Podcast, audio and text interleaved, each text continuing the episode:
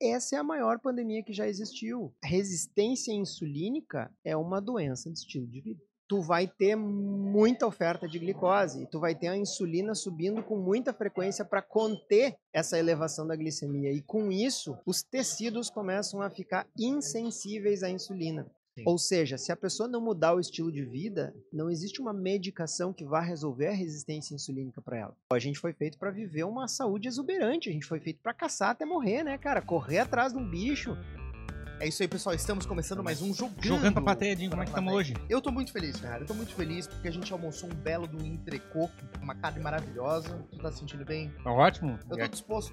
Com bastante, com bastante um molho, com bastante molho doce em cima para dar um, não, aquele molho barbecue. Não, não, é? não? Nada disso. Foi totalmente Dispensamos loucado. até os acompanhamentos. Exatamente. A gente tá aqui iniciando mais um episódio. Estamos com o Davi Paz Lima. E Davi? E Davi também comeu entrecô. Sim, eu fui o primeiro a pegar por isso.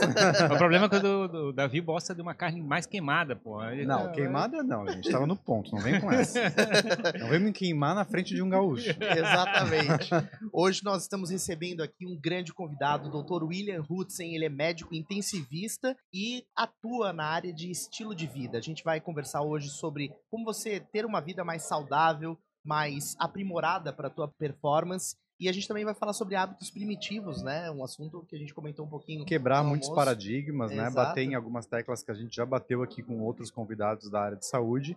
Mas acho que a gente tem muita coisa nova para aprofundar com o Dr. William, que é uma figura ímpar, carismática, inteligente, simpática. Tive o prazer de conhecê-lo já em 2021 em uma das edições do Brasil Low Carb. E desde lá eu, acompanho, eu o acompanho. E o crescimento dele, não enquanto profissional, né? Porque isso ele já deveria ser muito, muito tempo mas o crescimento digital dele foi impressionante. Sigam, desde já já digo, sigam, porque tem muito conteúdo relevante e acho que a gente tem muita coisa para conversar. Doutor William, seja muito bem-vindo.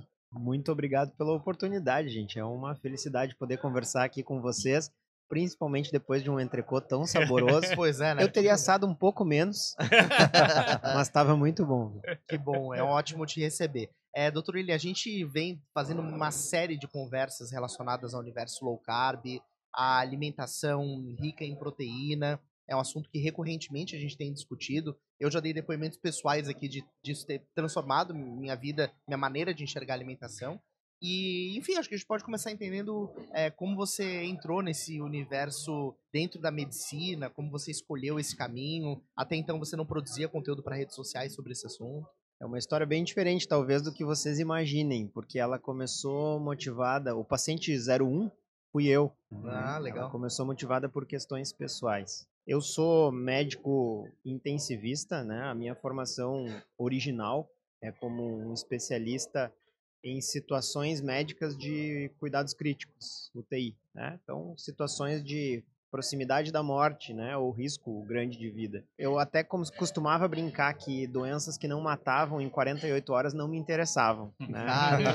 Então, eu comecei no espectro da doença e o espectro da saúde nunca foi uma área de grande busca minha, mas o que eu não me dei conta boa parte da minha vida é que enquanto eu estudava doenças, enquanto eu trabalhava com doenças, a minha saúde não ia bem. Então, em 2013, eu comecei com dores nas costas, dores lombares, e eu fiz o diagnóstico, depois de uma extensa investigação, de um quadro chamado artrite psoriásica. É uma variante da psoríase, aquela psoríase que apresenta lesões de pele que a gente conhece, que se manifesta como inflamações articulares migratórias. Então a gente tem lá uma articulação, por exemplo, na região lombar, ela inflama fica um período inflamado e aí essa, essa inflamação migra para o ombro, migra para o punho, Nossa. e migra para o quadril. E não tem nenhum tipo de demonstração externa, tudo. Eu não tinha silencioso. lesão cutânea. Alguns Sim. pacientes têm os dois, né? Uhum. A maior parte dos pacientes tem os dois. Tem a lesão de psoríase cutânea. Eu, eu não tive por uma boa parte do tempo. Depois eu acabei tendo uma lesão que foi o que levou ao diagnóstico mais preciso.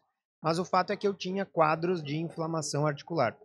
E como é que era? Sentia na hora que se mexia ou era, digamos, era da atividade física? O que, que era? Uma característica da doença inflamatória autoimune é que ela se intensifica à noite e o paciente acorda com rigidez e dor.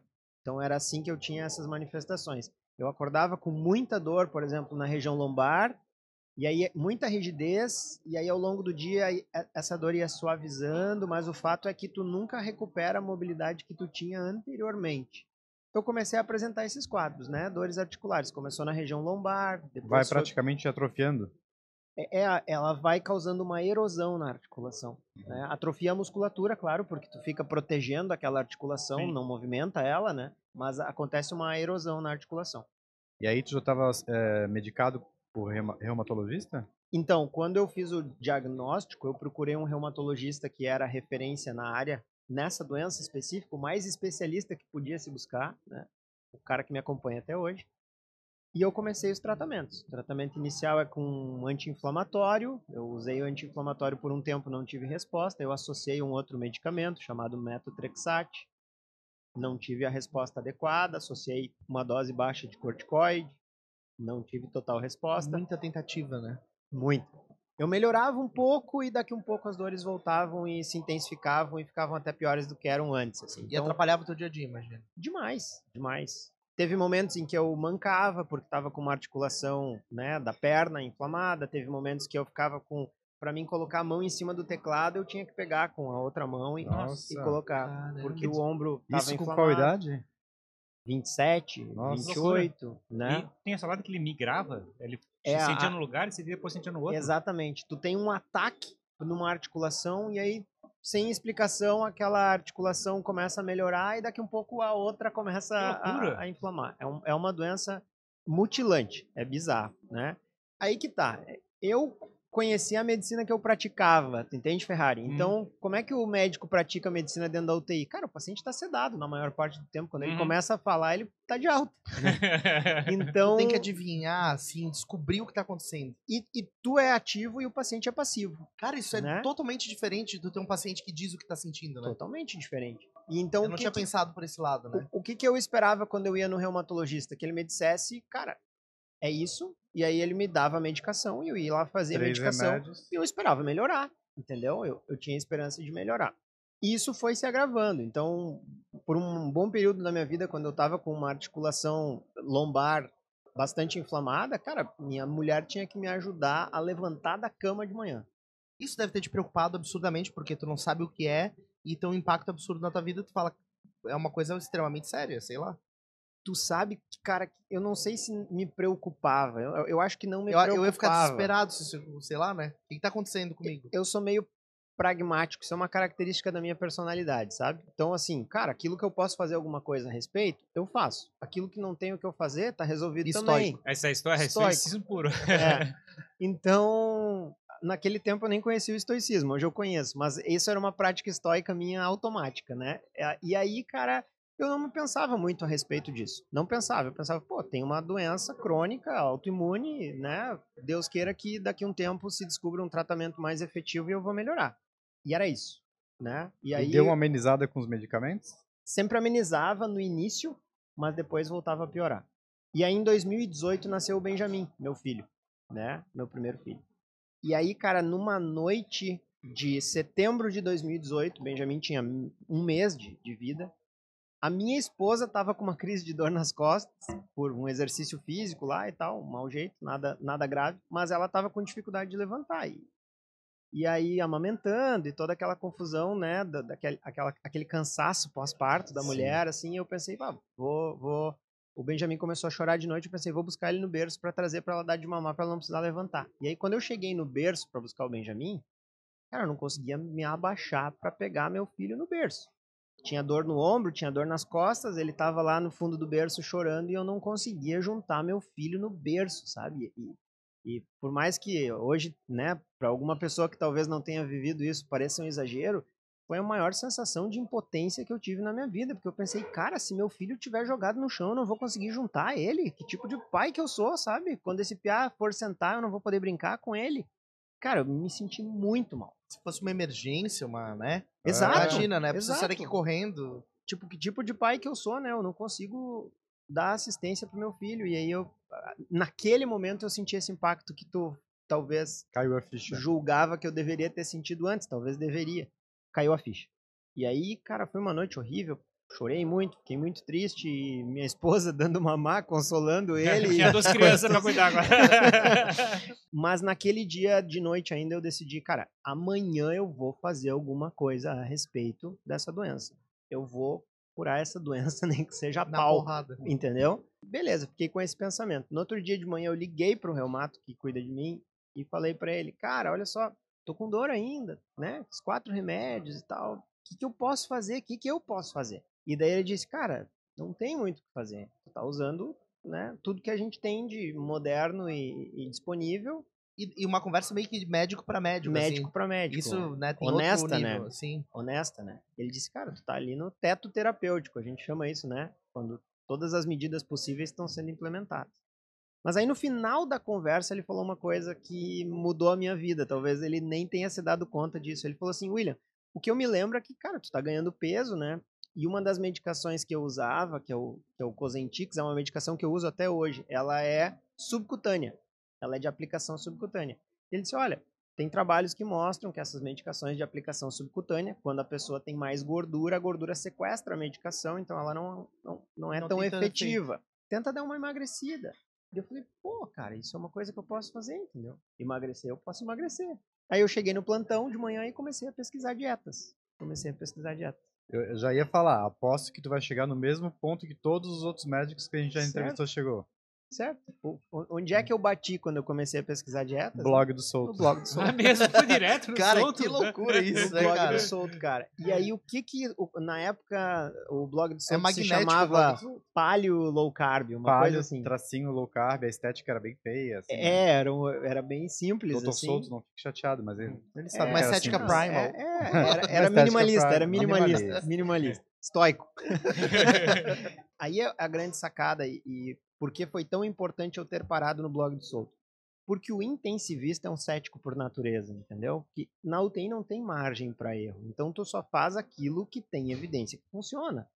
Tu não pode com um paciente que tá com uma doença que mata em horas ficar, né, Vamos brincar com isso, vou testar isso. fazendo até fazer- alquimia, entendeu? Não, tu vai fazer o que funciona, o que tem trabalho científico que mostra que funciona. Cara, por que, que não me interessava a ciência nutricional? Porque tudo é achismo aqui e tal, não sei o que, não tem evidência, né? E, mas no blog do Solto tinha. Então eu entrei lá, ah, olha aqui, trabalhos científicos mostrando dieta low carb e tal. E aí tinha um, um- uma, uma- um post dele falando sobre a redução dos processos inflamatórios com uma dieta isenta de glúten e tal, não sei o que. Eu, pá, mas isso aqui faz muito sentido. Pois é, e o teu médico nunca fez nenhuma menção, nenhum link com alimentação? Porque eu já, já frequentei reuma- reumato, só fazendo um parênteses aqui, Claro. já retoma. Anos atrás, eh, eu, eu fiz assessoria para a Associação Catarinense de Reumatologia, Sociedade Catarinense de Reu- Reumatologia, isso, sociedade. Eh, e daí eu conheci muitos reumatologistas, fui em congressos e tal, fiz coberturas, e eh, eu tive uma dor que demorou muito a ser solucionada na lombar, e daí eu fui procurar uma reumato. Não, vou- não quero mentir para vocês, tá? Mas no máximo na segunda consulta, ela já quase me deu um diagnóstico de 90% de que eu tinha espondilite. Condilite anquilosante. Eu achei aquilo meio tão irresponsável, assim, sabe? Já queria me atolar de remédio, isso e aquilo. E eu fugi, nunca mais apareci nela. Era, era a doutora. Eu nem lembro o nome pra ver a re- relevância dela. Hum. Mas o que- o que me assusta é isso. E eu lembro que eu perguntei, tá? Será que não pode ter alguma ligação com trigo? Eu fiz mais alguns questionamentos porque eu já estava um pouco conectado. E ela não sabia me responder. Ah, não tem muitos trabalhos sobre, mas tu pode tentar. Então, assim, gente, já tem há muito tempo evidência sobre isso, né, doutor William? Tem. Por que, que Ah, isso não chega não é até... senso comum ainda, eu não sei porquê.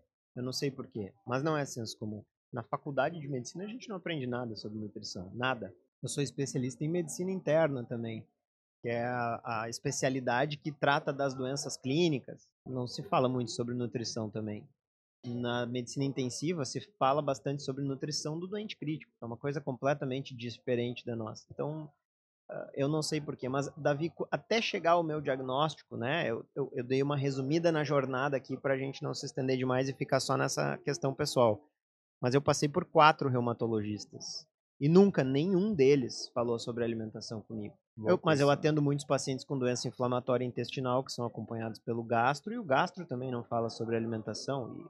É uma doença do intestino, é, né? Na verdade, sentido, eles só te perguntam assim: tu tem uma boa alimentação? Isso. Ponto. É, mas o que é uma boa alimentação? Mas é engraçado esse lado da é inflamação, é né? Bom. Parece assim como a inflamação acontece pela mágica no corpo humano. Tipo assim, Isso. o corpo não tem Isso. mecanismo para se defender, aparece a inflamação como veio do céu, assim. E o intestino é a maior superfície de interação com o meio ambiente que o, que o, que o corpo tem, né? A gente pensa que é a pele, mas se a gente esticasse a superfície intestinal, dá mais ou menos o tamanho de uma quadra de tênis. Então, é na magnitude de 100 vezes, mil vezes maior Caramba, que a nossa pele. Cara. Então, cara, aquilo é uma interação com o meio ambiente. Então, se tu ingere alimentos, moléculas, vírus, bactérias que são interpretados como uma ameaça pelo teu organismo, é óbvio que isso vai provocar inflamação. Porque parece a sensação que a inflamação ela acontece do acaso, assim, tipo alguma coisa, é um defeito do nosso corpo. A minha percepção, pelo que eu estou entendendo, a maior parte das inflamações de fato acontecem porque tu tem algum tipo Fatores de interação externos. com alguma coisa, certo? Eu acho que a gente não, não, não tem o conhecimento para afirmar nenhum nem outro, né? A gente sabe que as doenças autoimunes, elas sofrem forte influência genética. Uhum. Mas normalmente as doenças não são nem genéticas, nem exclusivas do ambiente, e sim a interação entre os dois. Então, sim. tem uma frase do próprio Mark Sisson que eu gosto muito, que é a genética coloca a bala no revólver e o estilo de vida aperta o gatilho. Entende? Legal. Então eu acho que é sempre uma interação dos dois. E eu tinha um estilo de vida horroroso. Naquela época eu fazia três plantões por semana. O que, que eu comia no plantão? Cachorro quente, hambúrguer, pizza, algum lanche. Sem né? limite, assim, total. Quando eu não estava de plantão, era tão raro não estar de plantão naquela época, que eu comemorava. Com o que, que eu comemorava? Pizza. Cachorro quente, pizza. Entende? Eu bebia bem mais do que eu bebo agora. Eu era absolutamente sedentário, até porque naquele estado inflamatório eu, talvez eu conseguisse se eu me esforçasse, mas eu julgava que aquilo era uma desculpa boa para eu não praticar nenhum tipo de atividade física, então eu não praticava. Meu sono era o mais desregrado possível. Então, assim, é, eu, eu tinha o estilo de vida 180 graus distante do, do estilo de vida que eu tenho hoje. E o que eu encontrei no blog do Souto foi, olha, né, essa e essa e essa medidas possivelmente vão te fazer emagrecer e vão te fazer reduzir. Carne não é inflamatório. Carne não é inflamatório, nunca, nunca restringi Até carne hoje da minha falam isso, né? É outra agenda, né? É, outra agenda. é outra agenda. Mas aí, de setembro a dezembro, eu mantinha um registro de quantas medicações de resgate eu usava para dor, porque além das medicações que eu usava contínua, eu tinha uma medicação de resgate. Resgate quer dizer o quê? Resgate é tipo assim, eu tô com crise de dor, então eu vou tomar hum. aquela medicação. Eu usava de resgate em torno de 25 comprimidos por mês. Nossa. Quase um, quase o mês inteiro em Quase em o mês inteiro eu usava o resgate também. De setembro a dezembro baixou para 6 comprimidos por mês. Eu, nossa, cara, isso é muito. Mas qual foi a mudança que tu fez na tua alimentação? Tenta exemplificar um pouco. A primeira mudança, Davi, foi implementar uma dieta paleo sem pensar muito no que, que era carboidrato, não era. Eu tirei grãos, arroz, milho, feijão, lentilha. Palio que remete à era é. paleolítica, né? Exatamente. Conseguisse zerar ou estava só reduzindo? Zerei. Depois eu posso até comentar sobre isso, mas eu fiquei dois anos sem consumir essas coisas. Linear, sem uma exceção. Então eu tirei grãos, tirei cereais, trigo, centeio, cevada, aveia. Eu tirei açúcar, pelo menos aquele açúcar artificial, eu consumia o açúcar natural da fruta em uma fruta, não suco. Comendo a fruta, né? Comendo a fruta. Tirei óleos vegetais, óleos de semente. Não são alimentos naturais, né? Desmistificando as, o que, a gordura saturada não é a vilã, né? Como eu não entendia muito sobre, sobre dietas naquela época, eu não tinha estudado sobre isso, eu fiz formações sobre isso só depois. Eu tomei o seguinte pressuposto: se eu chego na natureza e eu consigo comer esse alimento, eu posso. Se eu chego na natureza e eu não consigo comer, eu não posso. Então, se tu mata um animal, tu consegue comer a carne? Consegue. Né? Uhum. Se tu encontra uma fruta, tu consegue comer a fruta? Consegue. Um vegetal, consegue comer? Consegue. Uma oleaginosa? Consegue. Uma batata, um aipim? Até consegue, vai ser meio sofrido, tem mas que passar pelo processo de cozimento, né? Exato. Agora, tem certos alimentos que têm que ser processados para serem consumidos. Exemplo, trigo for numa plantação de trigo, comer trigo, tu vai passar mal, tu vai ser hospitalizado. Sim. Então, esses alimentos eu excluí da minha rotina. Eu voltei para alimentação natural humana. E só essa mudança, que nem foi muito drástica, ela já produziu um efeito que nenhum medicamento tinha produzido. Como é que tu fazia implantões, por exemplo, para manter essa Levava. Lógica? Levava um Marmita. bife, um ovo. Cara, eu tenho uma esposa que é uma esposa. Aham. Conseguisse chegar e fazer, digamos assim, não, eu vou com tudo e vou ver o que vai dar. Tem um suporte. assim. Eu estudei aquele dia no plantão. Cara, eu, eu ah, dissequei o blog do Solto em, em- no que eu podia naquele O plantão, que não é fácil, né? o que não é fácil. Tinha anos de conteúdo ali, né? cheguei e conversei com a minha esposa e disse, ó, eu tenho esperança nisso, faz sentido, eu tenho uma intuição que talvez funcione, eu vou tentar. E ela me disse, eu vou contigo, eu vou fazer acontecer. Então, como eu disse, a minha esposa foi absolutamente fundamental por isso, porque no momento que eu disse para ela, ó, isso pode fazer com que eu fique mais saudável, no momento que eu pensasse em abrir uma exceção, era ela que dizia, não, tu não vai. Tu vai fazer isso certo para ter resultado. Então, ela me deu todo o suporte necessário. Ela fazia a comida para eu levar para o plantão. Ela, ela tirou dos armários da nossa casa tudo que eu não podia, não tinha em casa. Ela comeu igual eu comi, mesmo não precisando. E aí, cara, a gente limpou, limpou. E a minha melhora de setembro a dezembro foi absurda. Claro, Digamos, a primeira semana já tivesse algum tipo de resposta do que estava acontecendo? sim. O que, que tu Primeiro, qual foi percebeu, o primeiro assim? sinal, assim? primeira semana eu percebi que minha rigidez matinal estava diminuindo. Então eu acordava mais molengo. assim. O meu hábito intestinal regulou de uma maneira que nunca tinha regulado na vida. Assim, eu acordava de manhã e ia no banheiro. Nunca tinha tido essa regularidade. Eu não era um uma pessoa que tinha problema para ir no banheiro. Mas um dia era de tarde, um dia era de manhã, um dia era mais consistente, outro dia era mais mole e tal. Eu pensava, não, normal. É normal, todo mundo é assim. Daqui um pouco, cara, na, na primeira semana, tipo, parecia que eu tinha um relógio ali que, né, consistência sempre igual, não sentia mais estufamento, não me sentia mal.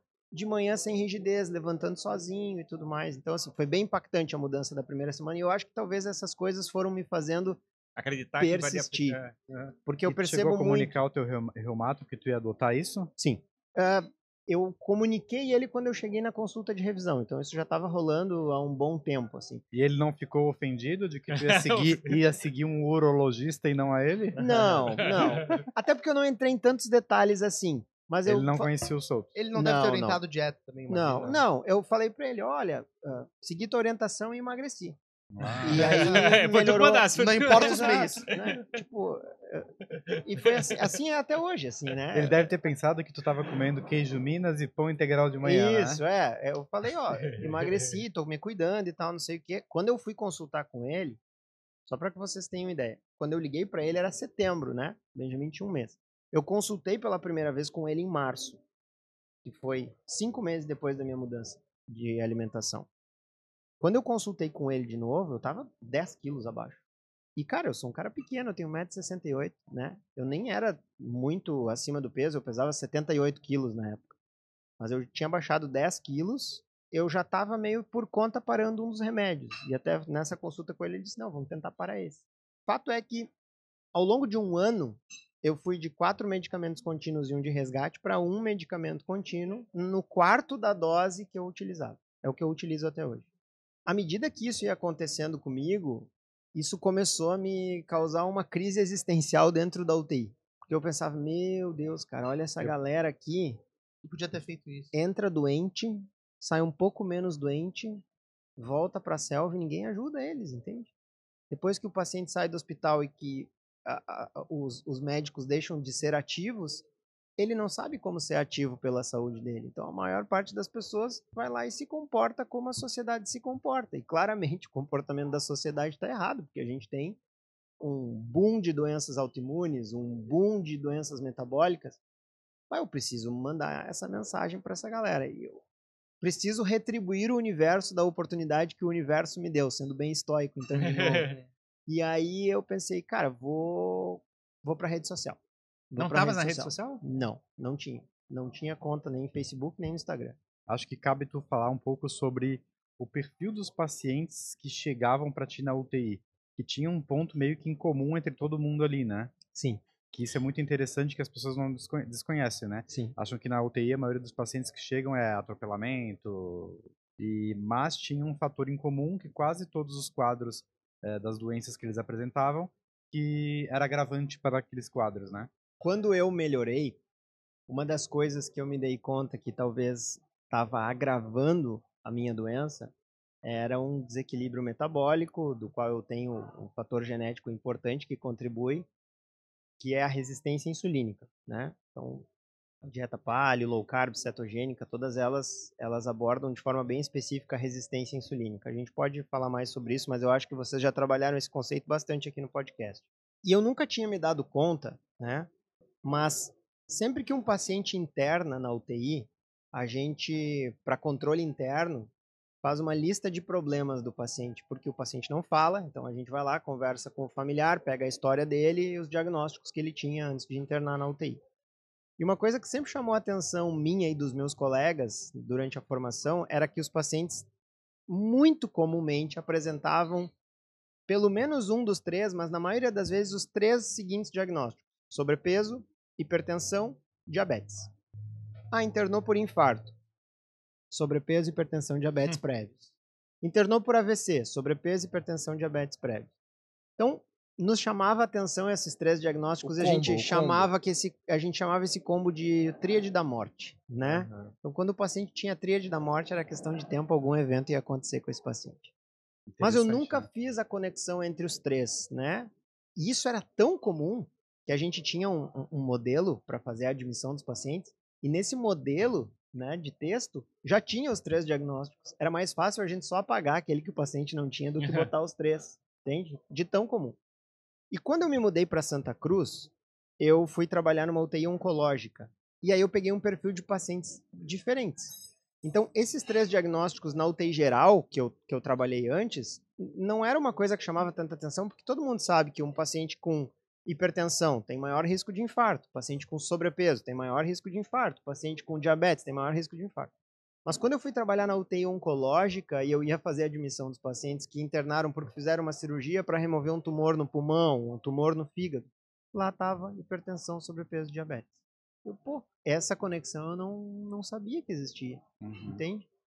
Então isso começou a me chamar a atenção. E, e, e só bem mais tarde na minha vida é que eu fui aprender a fundo é, hipertensão, sobrepeso e diabetes são manifestações, assim como inflamação pode ser, de resistência insulínica. Resistência insulínica é talvez a raiz sobre a qual se constroem esses diagnósticos de hipertensão, sobrepeso e diabetes. Inclusive câncer. Inclusive câncer. Inclusive é câncer. Não é polêmico, é, é consolidado, mas consolidado as pessoas parecem não se dar mas a, é. médicos, muitos médicos relutam. A gente tem evidência científica robusta de que resistência insulínica, por exemplo, aumenta o risco de câncer de cólon, de câncer de mama. A gente tem evidência científica que mulheres com câncer de mama que têm resistência insulínica respondem pior ao tratamento. É abundante a evidência. E isso ficou mais chamativo ainda quando, durante a pandemia, a gente começou a perceber que quando a gente preencheu os atestados de óbito dos pacientes que faleciam por Covid, a gente também tem que botar os diagnósticos prévios do paciente num atestado de óbito para controle do Ministério da Saúde. E quais eram os diagnósticos que os pacientes tinham? Hipertensão, sobrepeso, diabetes. Então existia um, um claro compêndio Digamos assim, de doenças. O Covid foi a cereja do bolo do, do que aquele cara já, já pegou uma vivendo. pessoa debilitada, né? Todo Isso. mundo trilhava o mesmo caminho, só mudava o diagnóstico final, entende, Jimmy? Sim. Então, cara, o cara que teve o AVC, o cara que teve um infarto, o cara que morreu de Covid, o cara que teve um câncer, todos eles tiveram o mesmo desequilíbrio lá no início. É, é, engraçado, porque olhando por esse lado, a causa da morte é muito anterior, né? Ela vem sendo construída. Claro. O evento é, é agudo, é mas a doença não. Isso, é só o, PT, o mas, AVC, o infarto, o Covid é só o peteleco. Mas o que, que, aparece no atestado de óbito é só o quê? O último, o último, último evento. Último e as pessoas têm a falsa impressão de que um infarto ou que um AVC são eventos agudos. Eles até podem ser um evento agudo, mas eles são pavimentados sobre um desequilíbrio então, a gente metabólico. Tá vivendo uma pandemia de resistência insulínica, uma pandemia Cara, de hipertensão. Essa é a pandemia real, né? Essa é a maior pandemia que já existiu. Existe um trabalho que eu cito muito, que é um estudo de prevalência feito entre 2009 e 2016 nos Estados Unidos, que buscou sinais de resistência insulínica numa amostra populacional americana. E a prevalência de resistência insulínica naquela amostra era de 80%. 8 em cada 10 americanos com sinais de resistência insulínica, que pode se manifestar nas pessoas de maneiras diferentes. Resistência insulínica é uma doença de estilo de vida. Sim. Ou seja, se a pessoa não mudar o estilo de vida, não existe uma medicação que vá resolver a resistência insulínica para ela. E foi quando eu cheguei nessa conclusão que eu pensei, meu Deus do céu, eu tô aqui secando gelo e eu preciso fazer alguma coisa a respeito da resistência insulínica. Foi quando eu resolvi fazer uma pós-graduação em nutrologia, foi quando eu resolvi fazer um coach para orientar melhor meus pacientes sobre transformação em termos de estilo de vida e saúde. Foi a partir dessa conclusão que o, que o Davi pensou aí, porque viu a minha apresentação no Brasil Low Carb, eu acho, onde eu falei sobre isso, que eu me dei conta, eu nunca vou ser um médico completo se eu não contemplar isso. Quando o paciente estava lá na UTI, é, sedado e tal, e ele acordava e vocês iam dar alta para ele, qual alimentação era dada para ele? Pãozinho, suco de laranja. Cara, a alimentação padrão de um paciente Mesmo... internado em qualquer hospital, do Sírio-Libanês ao hospital, sei lá, da Bimboca que Tal, possa Talvez imaginar. com exceção ao SOS Card aqui em Florianópolis, né? Ah, pode ser. É, porque a equipe ali é forte. Quando você está internado, também tem um processo de alimentação intravenosa, coisa parecida, né? Sim. Tem, quando o paciente está na UTI, ele recebe uma, em algumas situações, para algumas doenças, né, uma terapia nutricional parenteral, que é feita na veia. Uhum. Mas aí é um cálculo muito específico e ali não existe margem para a gente aplicar uma dieta low carb ou cetogênica ou é um contexto completamente diferente. É, né? Isso é um ponto, né? O paciente quando está no UTI, ele está se alimentando, ele precisa continuar comendo, né? Entre aspas. Isso. Mas isso. é um soro, é um... Mas no momento que o paciente começar a mastigar de novo, ele vai ganhar um pão, ele vai ganhar um iogurte, uhum. uma bolacha cracker, né? E talvez até um açúcar mascavo para colocar no café com leite. Né? Achando que tá arrasando por não ser açúcar Certeza branco. absoluta.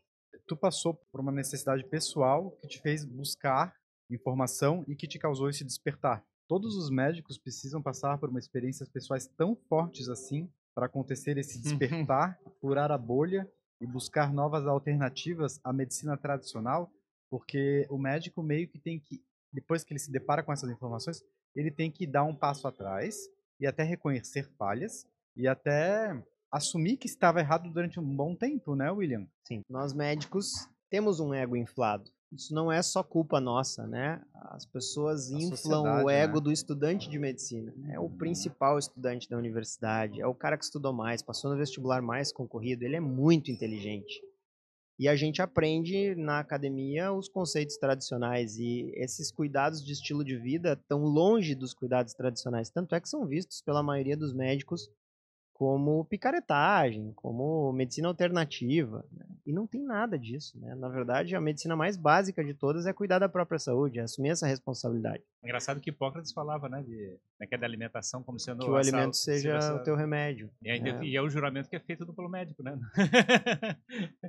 Se tu for me perguntar, tu acha que todo médico precisa ter passado por uma experiência pessoal para ele abrir os olhos para que ele talvez estivesse errado, eu julgo que não. Uhum. Mas eu não conheço nenhum que não tenha passado por uma experiência pessoal.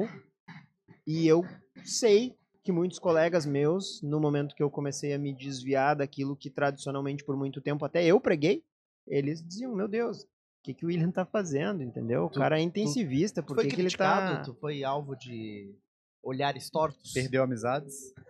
Diretamente eu nunca fui criticado. Te tiraram do grupo do WhatsApp.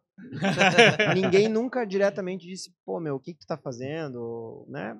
A gente sabe que isso acontece de forma indireta, assim, mas ninguém uhum. me disse, ninguém teve a coragem de me dizer, olha, William, eu não concordo com o que tu tá fazendo. É que o Dr. William é muito polido, né? Muito educado, sim, simpático. Ele é... Difícil ter inimigo, né? É, diferente do Dr. Ciro Campos, que já veio aqui, que uh... puxa a briga um pouco mais ferrenha, né? É, briga, com, briga com brócolis. Nunca bateu uma notificação do CRM lá. Nunca. Não, mas é que existe uma coisa que eu sou contra, que é o seguinte, essa, essa falsa dicotomia de tipo assim, ou é a medicina de estilo de vida, ou é a medicina 8, tradicional. 80. Nós contra eles, uhum. né?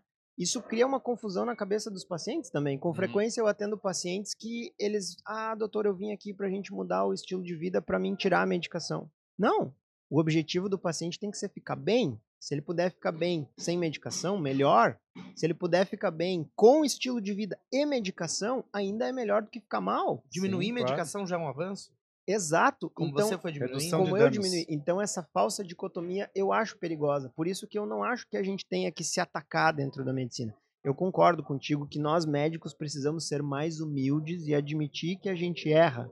A gente vive num pânico de que a gente não pode estar tá errado, porque senão nós seremos processados, ou senão o paciente vai sofrer alguma coisa muito grave. Então, acho que a gente vai introjetando essa falsa ideia de que nós somos perfeitos. Né? a gente tem que entender que a gente está em um tempo onde a informação está acessível para todo mundo e tudo muda com uma certa velocidade. Mas ele, mas ele... E assim, mitos vão sendo quebrados também, né, William?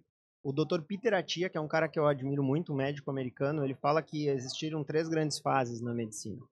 A primeira fase da medicina era uma fase onde a medicina era xamânica.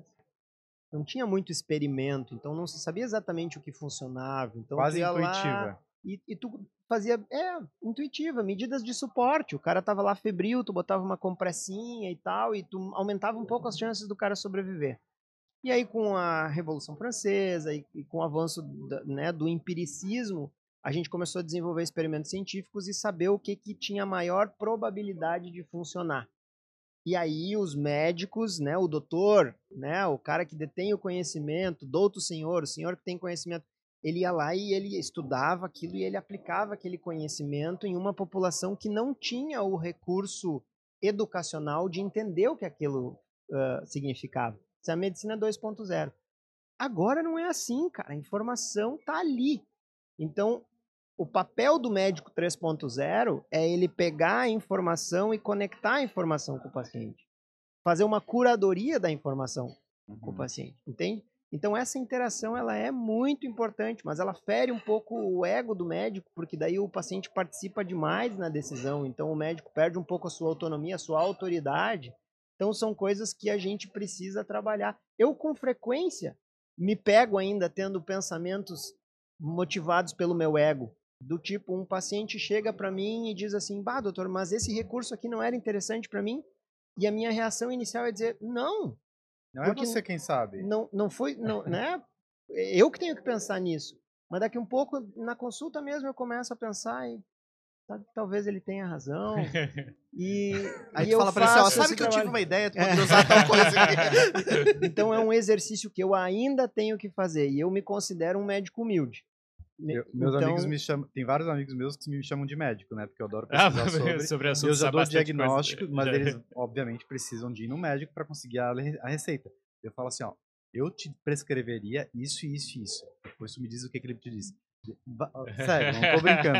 Já aconteceu umas três vezes. Assim, Davi, ele passou exatamente o que tu falou, inclusive psiquiatra, tá? Até, sugere para ele para te tomar quetiapina. A pessoa voltava de lá, Davi, ele falou que quetiapina era perfeito pro meu caso. e cara, uma coisa que mudou a minha vida e que eu acredito que é capaz de mudar a vida de qualquer paciente com qualquer doença é que no dia X de setembro de 2018, eu digo, cara, não é mais responsabilidade do meu médico a minha doença. É minha responsabilidade. Eu vou dar um jeito, eu vou pesquisar isso até onde tiver que pesquisar, eu vou comer pó do solo lunar se precisar, eu vou fazer o que for necessário para melhorar. E cara, ninguém é tão interessado na nossa saúde quanto a gente mesmo. Total. Então, o cara que se obstina com a saúde dele, ele pode cometer alguns erros, mas ele vai, sem sombra de dúvida, avançar. Sem sombra de dúvida. Então, assim, no momento que o cara diz, não, chega, agora eu vou dominar isso, eu vou aprender, eu vou me informar. Se o meu médico não é um cara que gosta de ensinar, eu vou em outro médico, eu vou comprar curso no YouTube, eu vou fazer alguma coisa o cara vai acabar construindo. Eu achei legal esse insight porque na realidade é uma transferência da responsabilidade, né? A gente terceiriza para o médico a responsabilidade Sim. de cuidar de você mesmo. E no final das contas, é a única forma de você desenvolver uma saúde é você buscar a saúde de volta para você, Exato. através da responsabilidade. Mas eu, eu, acho que isso tem a imposição da autoridade, né? Como o médico é uma autoridade, é engraçado que as pessoas mas não têm autorresponsabilidade mas com tá, elas. Mas ele ainda está prestando serviço para a tua não, saúde. Exato, só que assim, a pessoa faz lá um procedimento. Se o médico falar que a pessoa tem que ficar em repouso ou tem que correr uma maratona, a pessoa vai fazer cegamente o que o médico falou. Eu tenho um monte de pessoas que é, agem dessa maneira. Por isso é tão importante que o médico seja um incentivador da saúde, tu entende? Sim, sim. Porque se o médico disser, ah, não faz diferença o que tu vai comer, tu pensa, pá, uma preocupação a menos para mim, não Exato. preciso pensar no que eu vou comer.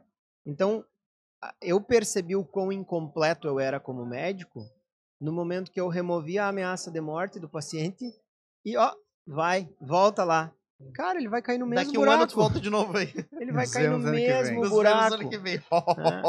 Vamos passar um pouquinho rapidamente sobre o assunto da resistência insulínica. Eu tinha comentado sobre o fato que cerca de 85% dos americanos têm essa resistência insulínica. É uma doença que a maior parte das pessoas é, nem percebe que tem, né? Tipo, uma coisa que acumula que os sinais acontecem no futuro com diabetes, É com, uma doença? gordura. É uma doença, eu acredito que seja uma doença. Né? Ah, é um desequilíbrio hormonal, um Uhum. desequilíbrio metabólico, É, relacionado por que à que chama- metabolização do carboidrato. Por que, que chama resistência à insulina? Por que, por que, que, esse- por que, que tem a ver com a insulina nesse processo?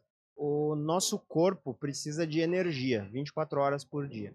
A gente não tem como comer 24 horas por dia, então a gente tem estoques de energia que são gerenciados por um sistema chamado metabolismo. E a insulina é um hormônio que é o gerente do metabolismo.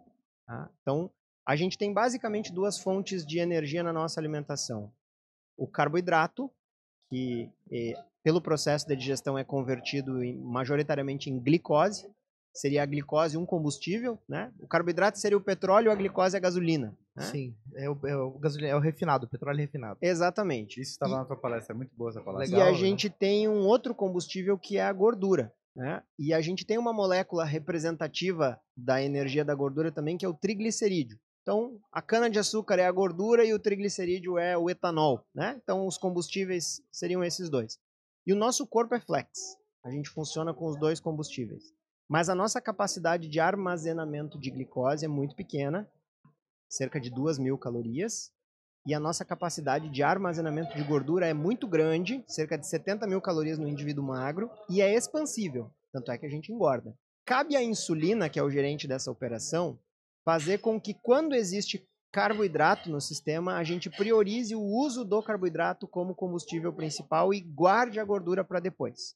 Porque se a gente não utilizar o carboidrato, a gente não queimar a glicose, a glicose vai ficar na circulação, não tem onde guardar ela. E aí a nossa glicemia sanguínea se eleva e a gente tem alterações na viscosidade sanguínea que levam ao entupimento de veias e artérias. Então, toda vez que a gente ingere carboidrato e a gente absorve glicose, né, o produto da digestão do carboidrato, a insulina comanda o nosso corpo, ó, músculos, funcionem com glicose, fígado, para de liberar a glicose que tu tem guardada aí, guarda para depois. Gordura, guarda a gordura para depois, né? Então esses são os comandos que a insulina dá. Porque é mais mas- fácil né? consumir aquilo que tá chegando agora. Não, puramente porque a gente não tem onde guardar a glicose. Né? Pode estar chegando É- gordura é uma- na mesma hora, Tá. mas a- o corpo vai guardar a gordura para depois e consumir a glicose naquele momento, porque senão a glicose vai ficar no É sangue uma, é uma ação desesperada do corpo de fazer o consumo daquela Dá vazão ao que glicose. tá de chegando. dar vazão ao que está chegando. Porque em toda a nossa circulação, cerca de 5 litros de sangue aí, a gente tem 4 gramas de açúcar numa glicemia normal. Cara, isso é uma colher de chá. Quando a gente toma uma Coca-Cola 600, a gente tem ali dentro 16 colheres de açúcar. Então a gente tem 16 vezes toda a nossa glicose circulante dentro de uma Coca-Cola 600. Então isso gera um desespero do nosso organismo em lidar com a glicose. E como esse desespero acontece? Elevando muito a insulina, porque quando a insulina sobe muito, aí ela dá comandos de emergência. O fígado começa a converter glicose em gordura para poder guardar, por exemplo. Esse é um comando de emergência. Esse comando de emergência pode acabar gerando gordura dentro do fígado. E 600 ml de suco de laranja não seria muito diferente, né? 600 ml de suco de uva integral natural tem mais açúcar que dentro Coca, do que a né? Coca-Cola. Ele impacta todo o corpo, né? Ele tem, tem resposta para o músculo, tem resposta para o É cérebro, sistêmico. tem, É sistêmico. ele tem, ele todo o corpo passa a pegar aquela glicose de forma desesperada. Então, quando tu tem uma dieta muito rica em carboidrato, tu vai ter muita oferta de glicose tu vai ter a insulina subindo com muita frequência para conter essa elevação da glicemia. E com isso, os tecidos começam a ficar insensíveis à insulina. Dia porque ela tá ficando saturada? É, porque ela está se elevando com muita frequência. Então o tecido começa a responder menor, menos a ela, né? Isso a gente chama de resistência insulínica. Até porque quando tu tem uma dieta muito rica em carboidrato, o músculo começa a dizer para a insulina: "Insulina, eu não tenho mais onde guardar a glicose. Não cabe mais aqui dentro, entende? Faz outra coisa com ela". Aí a insulina sobe mais para avisar para o fígado guardar. Daí o fígado diz: "Insulina, eu não tenho mais onde guardar a glicose". Aí a insulina sobe mais para avisar para o fígado, tá, fígado? Então converte ela em gordura para nós guardar na gordura. Então a insulina vai atuando em faixas. E à medida que a gente vai enchendo o sistema de carboidrato, a insulina tem que subir mais. E toda essa subida de insulina não tem resposta no corpo, né? Não tens uma indicação no teu corpo que está subindo, né? O, a, o sintoma clínico, o sinal clínico mais comum da, do desenvolvimento da resistência insulínica é o ganho de peso. Sim, sim, mas a resposta, por exemplo, que você está é, é, progressivamente aumentando a quantidade de necessidade de insulina, ela não fica tão evidente fora a reserva depois, ao longo do tempo. Não fica, não fica. É silencioso. E esse processo ele vai acontecendo, só que à medida que a necessidade de insulina vai aumentando no nosso organismo, nós temos um órgão chamado pâncreas que produz essa insulina, que ele não foi feito para atender essa demanda. Então, a gente tem um índice ali que a gente fa faz, que se chama o Roma-IR, a gente brinca que ele dá mais ou menos a estimativa de quantas vezes acima da sua capacidade o pâncreas está trabalhando. E muitas vezes a gente pega pacientes com Roma-IR de 10, 12, ou seja, o pâncreas está trabalhando 10, 12 vezes mais do que a sua capacidade. O que, que vai acontecer, Ferrari? O pâncreas vai envelhecer mais rápido do que o restante do corpo. E aí lá pelos 45, 50, 60 anos, o pâncreas vai começar a parar de funcionar, parar de produzir insulina e aí a doença diabetes se instala, entendeu? Muitas vezes 20, 30 anos depois da resistência insulínica ter começado. Esse 10 vezes, tinha falado é do, do, do Roma IR, né, que é uma indicação, ela é o limite do pâncreas? O pâncreas consegue subir mais do que isso? Isso é bem individual de pessoa para pessoa, uhum. né? Mas se a gente tem um Roma IR de 2, o pâncreas já está trabalhando mais do que deveria. Mas 3. é que eu imagino que deve chegar um ponto que, que o pâncreas entra em desespero e para tem. de funcionar. É e isso? aí, e é só nesse momento, Ferrari, nesse momento que o pâncreas chegou no seu limite, que a glicose começa a se alterar. Que eles chamam de diabetes, de fato. A gente chama até de pré-diabetes, às vezes, né? Quando a glicose começa a se alterar. Só que, cara, aí, quando tu olha para um paciente pré-diabético, ele já tem ali 10, 15 anos de desequilíbrio metabólico acontecendo. E o que está acontecendo durante todo esse período de tempo? Essa elevação constante de insulina bloqueia a metabolização de gordura. Então, esse cara está só guardando, só guardando, só guardando gordura ganhando peso, provavelmente. Né? E esse é o motivo também do aumento da incidência de câncer no pâncreas? Se eu não me engano, estava em quarto lugar, o Dr. Carlos falou uma vez sobre isso. É, uh, existem diversos trabalhos que indicam que a resistência insulínica é um fator de risco importante para câncer de pâncreas. Eu diria que não é um conhecimento tão consolidado quanto o fato da resistência insulínica ser fator de risco para câncer de cólon e de mama, mas existem indícios que apontam nesse sentido. Tu pode me perguntar, tá, mas por que, que o sistema falha dessa maneira, né, Ferrari? Eu acho que esse é um dado importante para a gente falar. Porque nós não fomos projetados para o consumo de carboidrato que existe na sociedade hoje. Então, eu fico ofendido quando as pessoas dizem que eu sou low carb. Porque eu sou normal carb. Boa. É, porque as pessoas que estão são radicais. Quando a gente vai analisar, e existe um trabalho que fez essa análise, pessoas que, que foi publicado em 2004, quando a gente vai analisar a história do Homo sapiens sapiens, então nós, né? Nossa espécie. Exatamente iguais a nós na superfície da Terra estavam os homens 200 mil anos atrás. Então nós temos a mesma configuração na máquina desde 200 mil anos. Se a gente for analisar a dieta humana, ela contava com cerca de 20% das suas calorias vindo de carboidrato durante toda a história da humanidade até 14 mil anos atrás com o advento da agricultura. E aí a gente foi de 20% das calorias vindo de carboidrato a 70% das calorias vindo de carboidrato. Então esse sistema da insulina, ele ficou muito sobrecarregado. Se tu trocar em 50% a octanagem do combustível do teu carro, ele não sai do posto de gasolina. Mas é, é louco é isso, o poder, né? da, é o poder do corpo, né? Mas ele consegue aguentar 10, 15 anos, às vezes, com uma, uma, uma coisa desregulada. É o poder de, eu fico, de eu, contenção eu de danos. Eu queria é, até chamar a atenção sobre esse ponto. Se você não tivesse uma, é uma sinalização pela inflamação que teve na, na articulação, você poderia ter passado os 10, 15 anos nessa situação até fabricar as doenças que a gente estava falando aqui, Sem certo? sombra de dúvida. Eu fico imaginando que, na realidade, fica sendo um aviso mais cedo, teoricamente, que você está trabalhando fora do teu ponto de trabalho ideal. É verdade? Essa genética que eu tenho, que predispõe ao, ao, à resistência insulínica, vem da parte do meu pai. A minha avó faleceu com Alzheimer, que é outra doença relacionada à resistência insulínica. Diabetes tipo 3. De um AVC. o meu pai, resistência insulínica, alteração de triglicerídeos, de glicose, teve um câncer de rim. Né? Graças a Deus, diagnóstico precoce, tratamento, tá tudo certo. Isso vinha acontecendo na minha família, mas o evento vinha sendo diferente de pessoa para pessoa. Eu acredito que eu tenha prevenido algum evento com essa minha mudança de comportamento. Mas aí que está a grande dificuldade das pessoas mudarem os seus hábitos. É muito difícil a gente enxergar aquilo que a gente preveniu que depois de, digamos, 5 ou 10 anos, você começa a engordar e começa a ter como é que é, problemas no corpo, mas não chega a prejudicar a vida da pessoa, de certa forma. Tu consegue tocar durante o um tempo mesmo tocar uma esteatose hepática. E a gente normaliza isso, né? Ah, é normal ah, ganhar ah, um pouco de peso fígado, com a idade. É só um pouquinho, tá tudo certo. É, com frequência os pacientes, né? Ah, é esteatose grau 1, o médico disse que é normal. Loucura. né?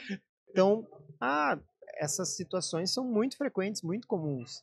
E nada disso é normal. A gente foi feito para viver uma saúde exuberante. A gente foi feito para caçar até morrer, né, cara? Correr atrás de um bicho, carregar o bicho de volta até a caverna. Será que a gente vai precisar sempre ter uma crise para a gente chegar e adaptar a nossa vida? Eu acho que é a mesma pergunta que o Davi fez, cara. É. Eu mudei a minha concepção porque eu tive. Eu sei que o Souto teve, eu sei que o Neto teve, eu sei que o Ciro teve. Eu sei que todo mundo com quem eu convivo é que abriu a cabeça, eu acho que passou te, por uma situação acho que pessoal. Para te adotar uma postura mais radical como ele, de ficar dois anos sem nem brincar com um, feijão, um grão de feijão, enfim, tem que ter um evento mais extremo. Eu fico imaginando adolescente. Eu, Imagina eu chegar para o adolescente. Vou fazer uma comparação aqui. Eu tive acesso a essas informações todas, mas eu não tô, adotei uma postura tão radical e estou flertando direto com coisas que não caberiam mais na minha alimentação porque eu não tive um evento extremo, né? Não, então, tá, não pensaste uma crise. Não tanto, né? Mas eu queria aproveitar que a gente estava falando de insulina e tal, pico de glicose. Eu tenho, trouxe dois pontos aqui que são bem curiosos. Tu mencionou uma vez que teu maior pico de glicose foi comendo macarrão e não comendo um bolo, um pedaço de doce, né? E todo mundo acha que comendo um doce, tu eleva muito mais do que comendo um prato de macarrão. Eu faço esse experimento com frequência, né? E eu, e eu encorajo muitos pacientes a fazerem Qual também. Qual o nome daquele negocinho? Que existe um dispositivo da Abbott chamado Libre. É o Libre. Que é um dispositivo que mede a glicose de minuto em minuto. E ele pode ser sincronizado com o celular e aí tu vai ver as curvas de glicemia de acordo com a resposta aos alimentos que tu ingere. E é revelador. E é incontestável, entende? Tu tá vendo a resposta em ti. Então, aquilo, é, essa consciência é muito importante para os pacientes. Mas uma das vezes que eu fiz esse teste, eu decidi compartilhar nos stories. Esse sensor ele dura 14 dias. Então eu decidi compartilhar no Instagram. 14 dias de alimentação low carb. Legal, né? E 14 dias de uma alimentação convencional. Nada forçado. Uma alimentação convencional. Nos. Uh, desculpa, 7 dias de cada. Nos 7 dias de dieta low carb, eu ainda fiz uma provocação. Teve um dia que eu fiz uma, um jejum de 24 horas e saí pedalar depois de 24 horas em jejum né, com as apostas contra mim, né, de que eu não ia conseguir finalizar o pedal. Deu tudo certo. Mas, e aí no, no período de alimentação convencional, num dos dias eu fiz o seguinte, eu, eu, eu ingeri um prato vegetariano, agora o cancelamento vem. então, eu ingeri um prato com menos proteína, né, eu peguei um, um yakisoba, feito com shoyu, que tem açúcar, feito com macarrão e sem carne. E essa foi a maior glicemia que eu medi na minha vida. Minha glicose foi a 220. Ou seja, uma é. dieta vegetariana te levou a 220 de glicose. É, não que toda dieta vegetariana vá fazer isso. Não tem te levar pro corte. Não. Esse prato em específico privilegiava carboidrato, né? Exatamente. E uma dieta vegetariana, e principalmente uma dieta vegana, é uma dieta que privilegia carboidrato. Né? É, não é uma dieta natural da nossa espécie. Pode usar isso. Tá, daqui corte. a pouco a gente já vai entrar nessa daí que essa, mas, essa, essa é boa, essa é boa, essa é boa. Mas o fato é que o que que acontece? O açúcar que a gente consome, a sacarose, ele é 50% glicose, ou seja, vai virar glicose no sangue, 50% frutose. A frutose ela não é medida no sangue da mesma forma que a glicose. Quando a gente come frutose, a gente aumenta a nossa frutosemia, que é algo que a gente nem dosa. E a frutose é um açúcar especialmente perigoso para o fígado, por exemplo. Nenhum né? médico pede esse exame, né? Não, não. É, nenhum, nenhum é exame incomum. é incomum. Então, e quando a gente consome farinha de trigo, farinha de trigo é 100% glicose. Então, existe um índice que faz menção à velocidade com que um alimento altera a glicemia. E até pouco tempo atrás, a referência era o açúcar. A sacarose era o 100. E aí, quando se fez o índice glicêmico do trigo, ele passou da glicose.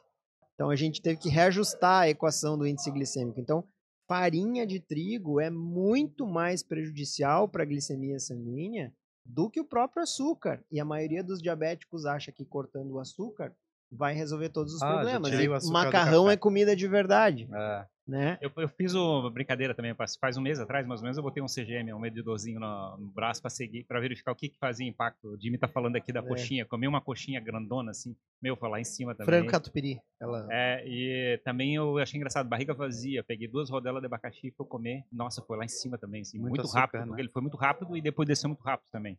Eu achei engraçado como é engraçado as, as, Os ciclos. Os ciclos, né? Porque na realidade, se eu botei aqui, a, a, o abacaxi é, sem nenhum tipo de acompanhamento, ele foi absorvido muito rápido.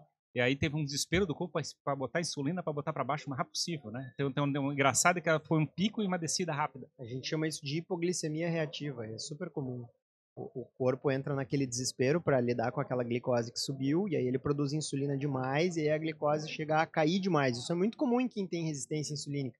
E aí o que, que essa pessoa vai ter? Duas a três horas depois que ela comeu uma refeição cheia de carboidrato, ela vai fazer uma hipoglicemia. Aí ou ela vai ter letargia, ou ela vai ter um impulso de comer de novo. E aí ela vai comer de novo o quê? Um snack. O que, que é snack na maioria das vezes? Um carboidrato. Aí ela vai fazer outro pico, e outro pico, e outro pico. Então tem é um pessoas círculo, que são vicioso. Tem pessoas que são reféns do carboidrato hoje e não sabem disso. Outra coisa que eu achei curioso é que olhando a minha curva, as refeições da noite provocam muito mais impacto na, na glicemia do que as refeições do café da manhã e do almoço. Eu achei engraçado como eles parece que o nosso corpo é menos eficiente à noite no processo de processamento de comida.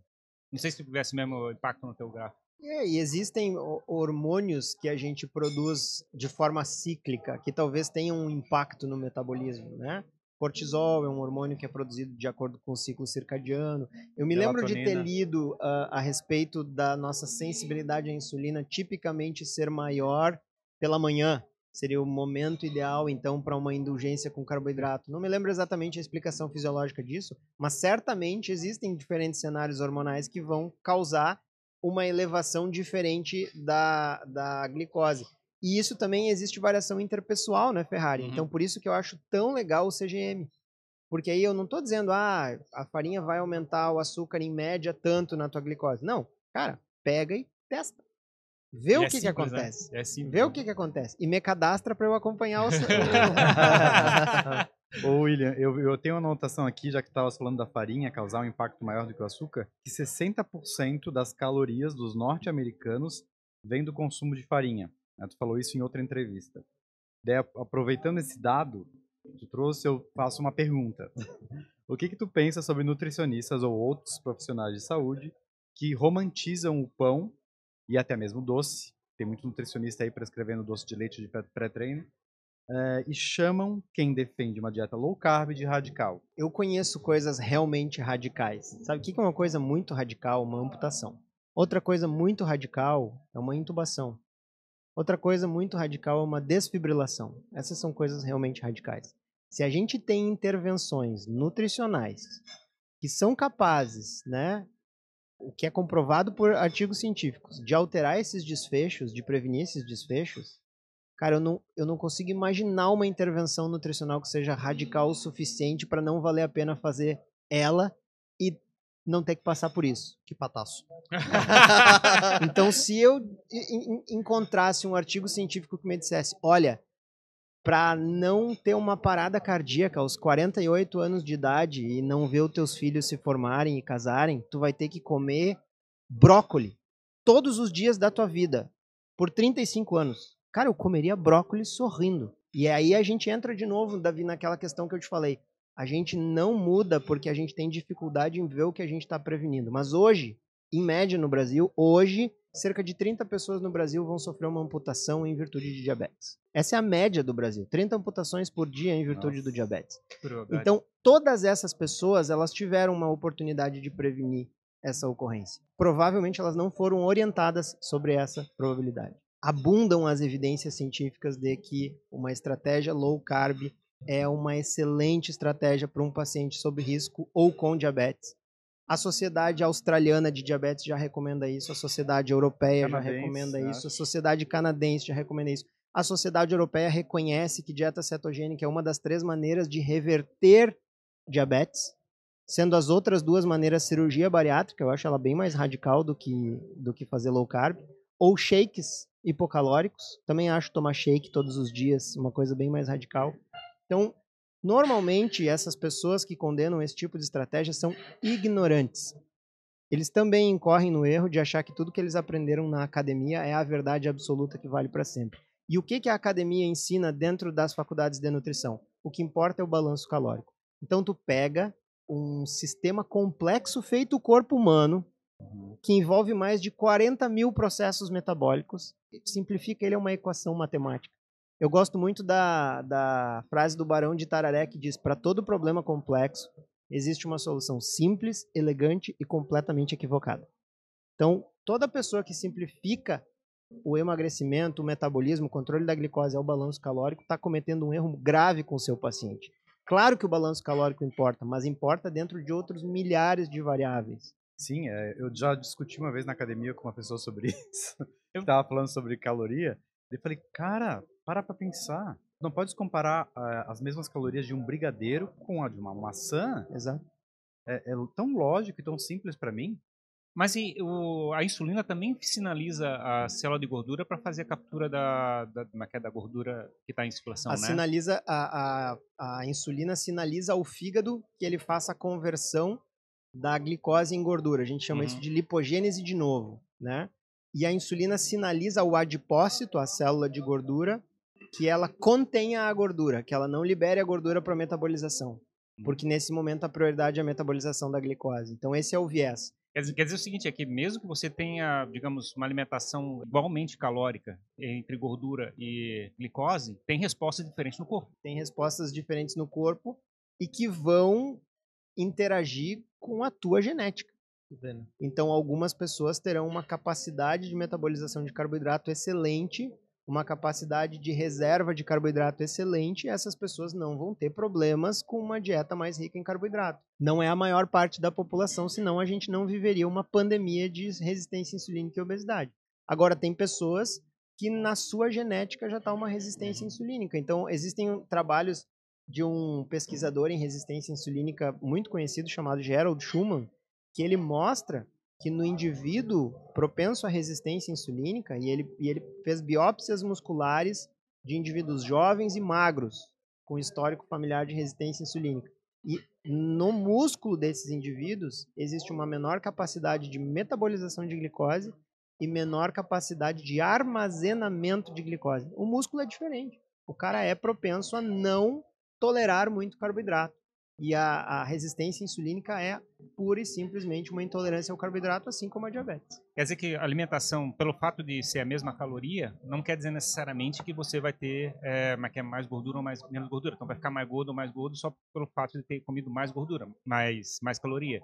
Depende do tipo de comida que está sendo comida. Exatamente. Existe uma resposta hormonal a depender da comida que tu está ingerindo. E não é só a questão de tu comer mais. A tua fome vai ser diferente em resposta a diferentes alimentos. As sinalizações que o teu corpo vai ter sobre a necessidade de Exatamente. comer mais. Exatamente. Então é óbvio que para engordar uma pessoa precisa ter superávit calórico.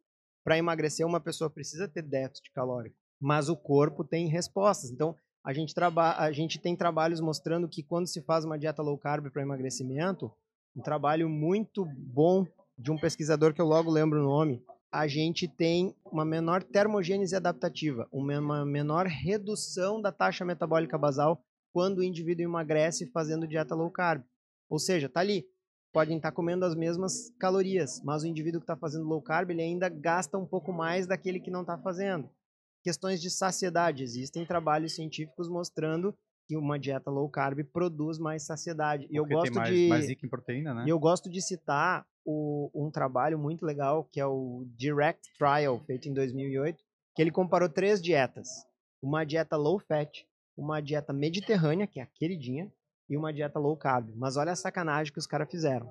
Os caras que seguiam a dieta low fat, 1.800 calorias por dia para os homens, 1.500 calorias por dia para as mulheres. Deu.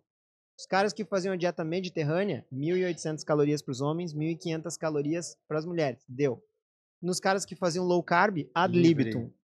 À vontade. Uhum. Podia comer à vontade. No final do experimento, dois anos, quem emagreceu mais? Low carb. A low, carb. carb. low carb. Então a low carb ganhou a corrida de perna quebrada. Né? Então existem muitos trabalhos mostrando que é uma estratégia eficiente de controle de glicemia de emagrecimento e as pessoas que falam isso que o Davi falou, incentivam a comer pão com doce de leite, eu julgo isso uma irresponsabilidade. Uma irresponsabilidade. uma, uma barrinha de proteína, por exemplo, o cara vai lá com uma barrinha de proteína como snack. É uma, é uma alternativa de tu. Existem Existe... produtos e produtos, né? Sim, exatamente. Existem produtos e produtos. Existem pessoas e pessoas.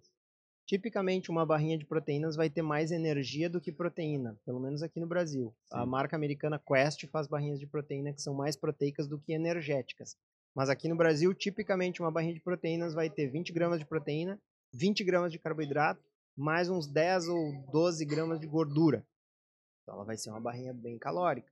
Se a pessoa está visando perder peso, talvez não seja um alimento Nossa, que ajude muito. Se ela treina pesado, talvez seja uma boa estratégia. Exatamente. Que é outra coisa que as pessoas confundem muito, né? Performance e emagrecimento. Uhum. Né? William, anotei outra coisa aqui que eu acho bem interessante sobre o leite, que é o único alimento natural do mundo que tem duas fontes de energia, carboidrato e gordura, né? Dentro desse, dessa informação, um adulto não deveria ingerir leite? Porque... Se ele quer emagrecer, não vai ser um alimento legal. Vamos partir do, da, da, conversa que a gente teve antes, Davi. Quando tu ingere carboidrato, tu vai ter um pico de insulina. Quando tem, tu tem um pico de insulina, tu tem um favorecimento ao armazenamento de gordura. E aí, quando tu vai olhar na natureza, tu não tem esses dois macronutrientes em alta concentração em nenhum alimento. Ou a banana, outro, né? alto carboidrato, baixa gordura. Feijão, alto carboidrato, baixa gordura. O ovo, alta gordura, baixo carboidrato. Né? Então, todos os alimentos eles parecem ser projetados pela natureza para estimular ou um ou outro cenário metabólico, porque afinal de contas, a metabolização da gordura e a metabolização do carboidrato têm cenários metabólicos diferentes. Mas o leite é o alimento fora da curva, porque o leite é alto em gordura e alto em carboidrato. Mas aí vamos pensar, para que, que serve o leite? Para bebê. É de engorda, né? E o que, que o bebê tem que fazer para sobreviver? Crescer. Crescer rápido, engordar rápido, né? Então um filhotinho, ele nasce ali quase sem gordura, né? Sujeito a, a variações térmicas. É uma bomba de crescimento leite. É uma bomba de crescimento. E essa uhum. combinação está presente em todos os alimentos convencionais, né? Então vamos ver uma pizza, queijo, alta gordura, trigo, alto carboidrato. Um hambúrguer, pão, alto carboidrato, queijo, alta gordura. Né? Então, uma massa carbonara, trigo, alta carboidrato, queijo, alta gordura. Então, a gente está tá tratando os adultos engordativos. Como, é, pois é, a gente está tratando os adultos como se fossem crianças até, até morrer, praticamente. E por isso que eles seguem nesse crescimento exponencial, né? Só que o crescimento Cresce em estatura para e aí começa o crescimento horizontal. Cara, que, que loucura, que né? loucura. Ô, doutor, a gente estava falando muito de gordura, de carboidrato, mas eu quero chegar em proteína, tá? É, já falou uma vez também que nós somos seres majoritariamente proteicos. Eu queria que tu falasse um pouco sobre a importância de ingerir proteínas e aí vem outro gancho, né? As pessoas estão comendo menos proteína e a proteína de origem vegetal é inferior à proteína de origem animal? O corpo absorve menos? Vamos por partes responder a tua pergunta. Duas perguntas aí. Três, são três. Três perguntas. Se a gente for analisar a nossa estrutura corporal, né, Davi, nós somos majoritariamente proteicos. A gente conversou até agora sobre geração de energia, a gente não falou em proteína. Por que não? Porque a função principal da proteína alimentar não é gerar energia, não é virar caloria, não é ser queimada na fornalha, como é a função da gordura e do carboidrato.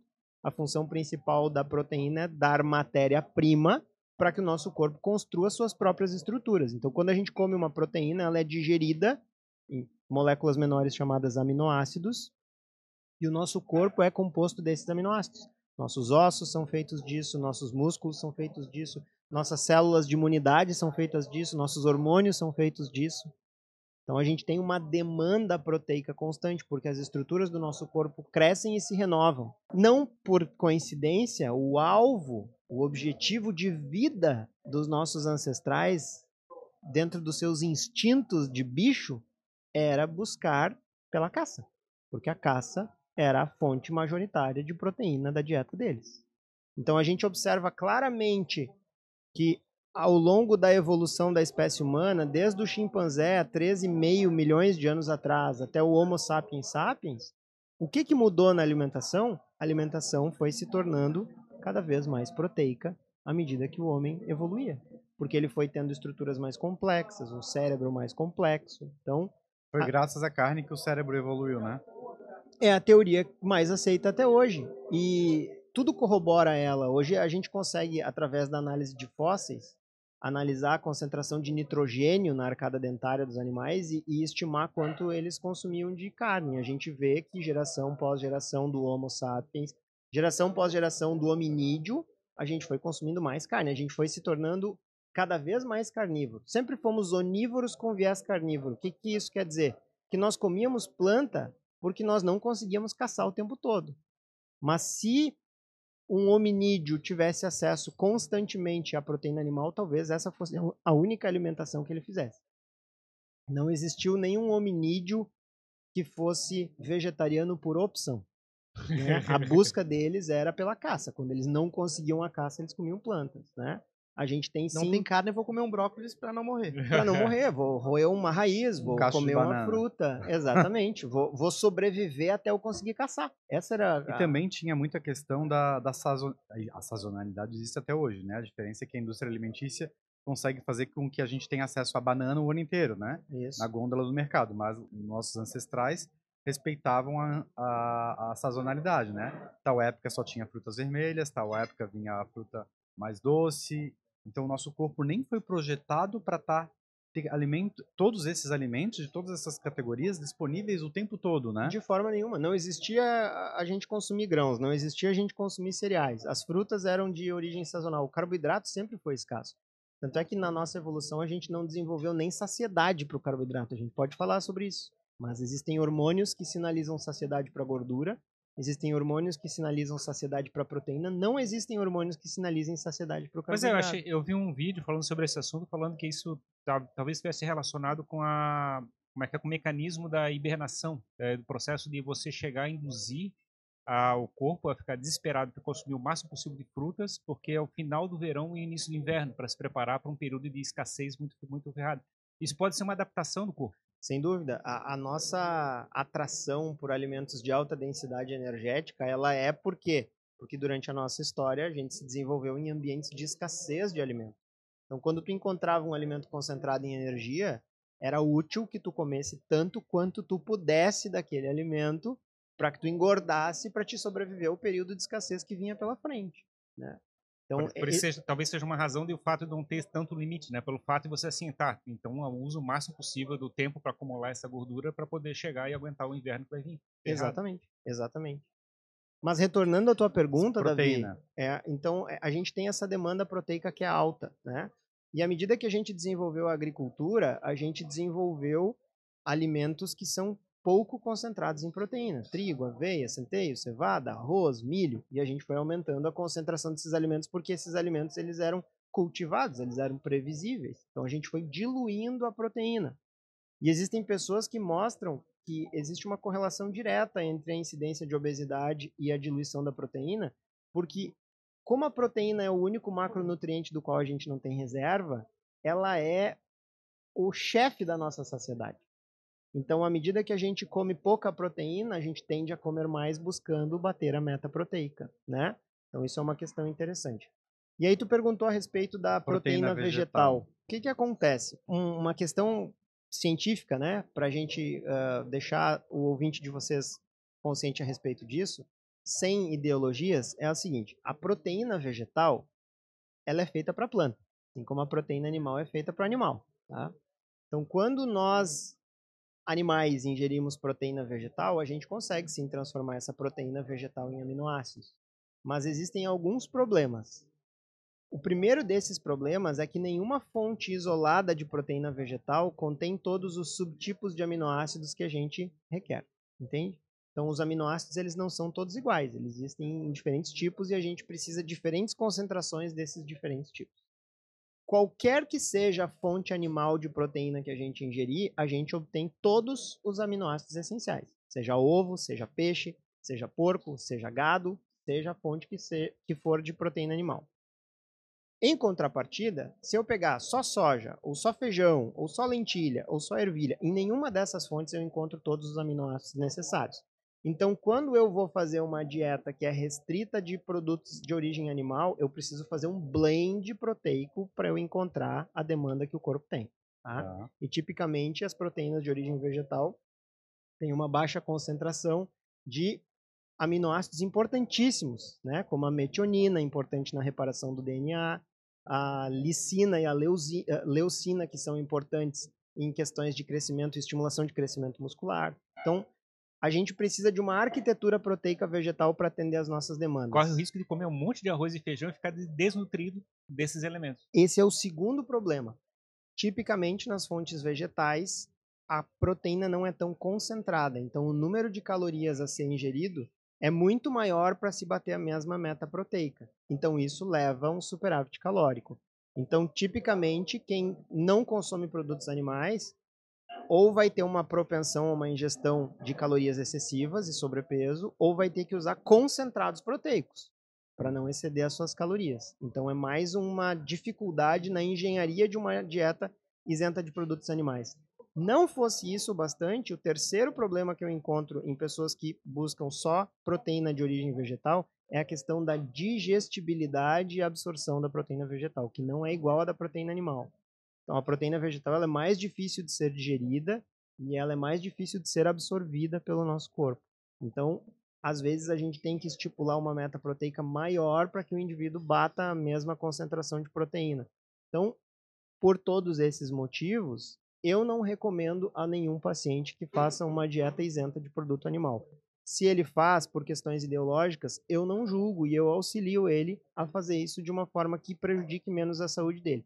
Mas eu acho pouco provável que um indivíduo consiga de forma intuitiva fazer uma dieta isenta de produtos animais que seja sustentável, adequada e sustentável. Também existe um discurso que é passado para chegar e comer carnes magras, é, tipo comer um peito de frango, comer uma coisa assim inclusive até menos saborosas, assim, né? A gente é, fica meio buscando essa gordura que tem na alimentação. Naturalmente, se o corpo está buscando essa gordura é porque faz parte do processo da alimentação do, da, da, do, de comer aquela carne, né? Vamos dizer assim. É que quando a gente ingere energia em excesso, aí a gente precisa começar a ser é consciente em termos de energia. Entra né? a questão de se a pessoa precisa perder peso ou não, né? Uhum. Se você vai comer só a carne e bastante gordura e não vai botar batata e não vai botar arroz, beleza. Agora, se tu quer manter a, picanha lá com a capa de gordura e ainda comer arroz e ainda comer batata, daí vai ficar complicado, né? Doutor? Exatamente, é, é isso que eu penso. Muitos pacientes que estão em processo de emagrecimento, eu acabo orientando, sim, que consumam cortes de carne mais magros, porque a gente quer que o organismo priorize a gordura que eles têm armazenada, uhum. né? Se eles ingerirem uma gordura externa, o pensamento vai ser: eu não preciso usar a minha reserva, eu tenho aqui à disposição. Agora, é da natureza humana consumir cortes de carne gordurosos, né? mas não é da natureza humana consumir tanto carboidrato. Eu queria explorar mais um pouco a questão da proteína vegetal, só para. porque eu acho muito importante. É... Eu já frequentei, já trabalhei com dermatologistas também, ninguém fala, porque eles estão lá aplicando botox, fazendo preenchimento, indicando X produto para colágeno, blá, blá, blá, mas ninguém fala que a pessoa precisa comer proteína animal para produzir colágeno. Isso é básico, né, doutor? O colágeno é uma proteína, né? É. E, e, e, não Daí tem como... essas pessoas estão com uma rotina de skincare completíssima, Sim. gastando horrores com cremes, tudo superficialmente, e não estão preocupadas com o que elas estão botando para dentro. É muito contraditório ou até ignorante, né? É, e tipicamente o que o nosso corpo faz é o seguinte: a gente ingere uma proteína. Essa proteína é digerida em peptídeos. Esses peptídeos são digeridos em aminoácidos. E aí a gente absorve esses aminoácidos. E aí a gente sintetiza os peptídeos e proteínas que a gente precisa. Então não tem como tu pôr um post-it na proteína e dizer, olha corpo, eu gostaria que essa proteína ela fosse lá né? Pro meu pé é de galinha. Exatamente, pro meu pé de galinha. Não, se tu estiver comendo pouca proteína, ele vai dizer: sinto muito, filho, mas eu preciso fabricar células de defesa, eu preciso fabricar osso, eu preciso fabricar outras né? coisas mais importantes. Azar do teu pé de galinha. Então, a abundância da proteína na alimentação é a melhor maneira da gente se proteger de uma deficiência de colágeno. Show de bola, né? Eu acho que a gente fez eu, uma eu aula mil aqui. perguntas, a gente pode é, ficar pois quatro é, horas mas, falando. É, mas pode fabricar uma segunda razão para vir certeza. aqui e a gente Exato. comer mais entrecô. O que, que vocês acham? Exatamente. Eu acho ótimo, até porque os gaúchos adoram vir para Santa Catarina, né, doutor? pois é, maravilhoso. o melhor litoral do Brasil fica em Santa Catarina. eu aprendi absurdamente com o papo de hoje, assim, é legal, porque a gente teve a oportunidade de aprofundar um pouco mais em alguns conceitos Ficou um conteúdo bem diferente dos outros. Até quero convidar para quem está assistindo a gente que agora a gente terminando esse episódio, você vá nos outros episódios que a gente tem na nossa lista é, a respeito de vida saudável, de low carb, para consumir os outros episódios, né, que também estão muito Acho que só vou fazer mais uma pergunta claro. para o doutor é, falar um pouco do, do trabalho dele, né? Tem, tem o teu consultório, Isso. também atende online e também gerencia. Fala um pouco sobre a tua clínica lá. Eu ainda trabalho dentro da, da, da UTI, sou intensivista ainda, Davi, mas hoje eu dedico 80, 90% do meu tempo à medicina de estilo de vida. Eu tenho uma uhum. clínica onde eu atuo, tenho uma nutricionista, atuamos focados em melhorar os comportamentos das pessoas para que elas fortaleçam a sua saúde, porque fortalecer a própria saúde é a melhor maneira de mandar as doenças embora, né? Ou ajudar pelo menos controlar essas doenças. Então, eu atendo presencialmente em Santa Cruz do Sul, no Rio Grande do Sul, atendo por telemedicina onde for, também mencionou que tu atende bastante brasileiro fora do país, né? Bastante, bastante. Esse é o meu maior público das consultas de telemedicina. A proximidade, São né? Brasileiros que vivem no exterior e têm dificuldade, enfim, de entender, né, as questões relacionadas à medicina ou querem alguém que intermedia a relação deles com o médico. Essa é algo que eu faço com frequência. E tenho e tô no Instagram também, a minha rede social mais forte que é Dr. William Hutzen. Eu acho que vocês vão deixar marcados aí. Vamos lá. Eu tenho uma newsletter no Substack, que as ah, pessoas legal. podem legal. se cadastrar também. Eu mando duas vezes por semana aí um comunicado breve, cerca de três minutos de leitura com dicas sobre saúde no Substack. Então, se vocês entrarem no meu Instagram, o link desse Substack está na bio também. E, e, é isso. E a minha ideia é levar a, a palavra a quem quer ouvir. E foi né? difícil de encontrar uma nutricionista que falasse a tua língua para o consultório? Eu acho que agora tá bem mais fácil. Agora tá bem mais fácil. Tu abriu a cabeça dela ou ela já chegou pronta? Não, ela já tinha uma mentalidade mais aberta, mas eu tenho uma relação boa com outras nutricionistas na minha cidade também. E eu tenho o grupo né, do, do Solto e do Bomeni ali, que a gente tem um, um, grupo de estudo continuado em diabetes, onde eu tenho contatos aí no Brasil inteiro de nutricionistas muito bons. A gente nem falou sobre o livro do Solto. Chegou a ler já? eu fui revisor do livro do Souto. Né? Sério? Né? Eu fui um dos revisores do livro do Souto. O livro do Souto é o melhor livro sobre dieta low carb que eu já li. Disparado. Eu quero comprar e mesmo, dar para vários familiares nesse Mesmo Natal. comparando com Gary Taubes, com Nina Teicholz, com Mark Sisson, o do Souto ainda é melhor. Porque o Souto tem duas coisas que ele é impecável. Que é em fazer analogias para tornar os conceitos claros e comprovar tudo que ele fala com evidência científica. Então, o livro é referenciado do início ao fim, ele não dá margem a interpretações. Tanto é que o cara que escreveu a orelha do livro é o José de Alencar, uhum. que é um médico formado em medicina uh, baseada em evidências, um expoente em medicina baseada em evidências. Então, assim, Dieta Além da Moda é uma leitura obrigatória para quem se interessa pelo tema. O nome do livro, Dieta Além da Moda, Dieta tanto digital quanto físico, né? Legal, a gente, Exatamente. a gente pode deixar o link aqui na descrição. falaram que aquele livro provavelmente vai virar é, material de livro didático para o pessoal do colégio, do Tomara, né? coisa Quem parecida. Toma, Quem nossa, dera. Porque na verdade tem tanta base científica para fazer a, a explicação dera. do. Tomara que seja traduzido para 100 línguas.